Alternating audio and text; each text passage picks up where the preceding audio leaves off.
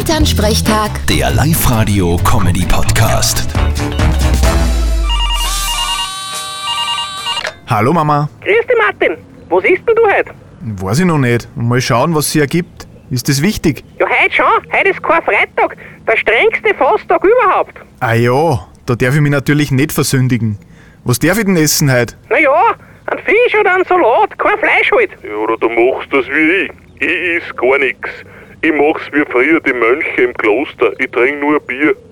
Das ist eine gute Idee. Nein, das gilt auch nicht. Fasten heißt verzichten. Was ist eigentlich, wenn man sich nicht dran hält? Ja, dann kommt man wahrscheinlich in Tö. Und das willst du nicht, oder?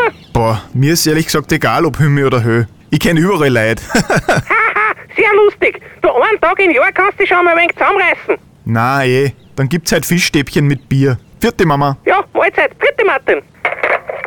Elternsprechtag. Der Live-Radio-Comedy-Podcast.